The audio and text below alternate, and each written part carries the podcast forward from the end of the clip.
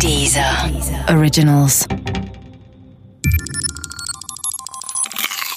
Wissensnacks. Das Gefangenendilemma.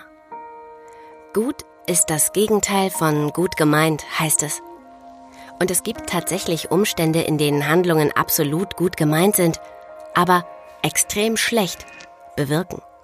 Das sind Umstände, in denen alle Beteiligten für sich den größten Nutzen anstreben und damit zugleich ziemlichen Schaden anrichten. Der Name für diese Umstände ist Gefangenendilemma.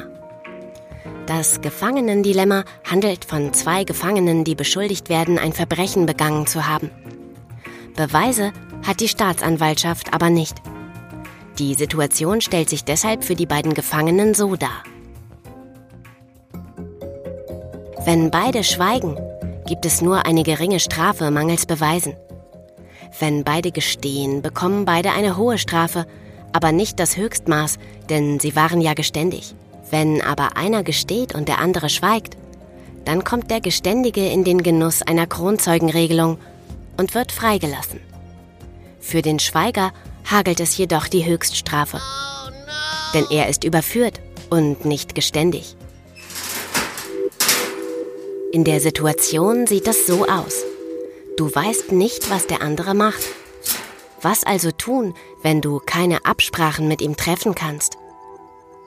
Die meisten überlegen wohl Folgendes. Wenn der andere schweigt, ich aber rede, dann werde ich freigelassen statt hoch bestraft. Es könnte sich also lohnen. Wenn aber der andere singt, ist es auch vorteilhafter, ihn zu verraten, denn dann wirkt sich mein Geständnis wenigstens noch strafmildernd aus. In beiden Fällen ist also Verrat das Gebot der Stunde. Deshalb werden beide auch singen und sich damit eine vergleichsweise hohe Strafe einhandeln. Hätten sie geschwiegen, säßen sie nur ein paar Monate im Knast. Situationen mit Gefangenen-Dilemma-Strukturen gibt es im echten Leben übrigens mehr, als man denkt. Zum Beispiel auch beim Schwarzfahren, beim Versicherungsbetrug oder beim Wegwerfen von Müll am Strand. Eigentlich ist auch dort Betrug der Rat der Klugheit.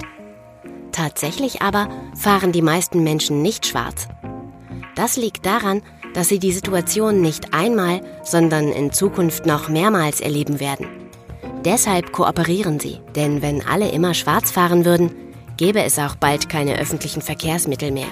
Alle Strände wären vermüllt und das Prinzip Versicherung wäre ebenfalls gescheitert.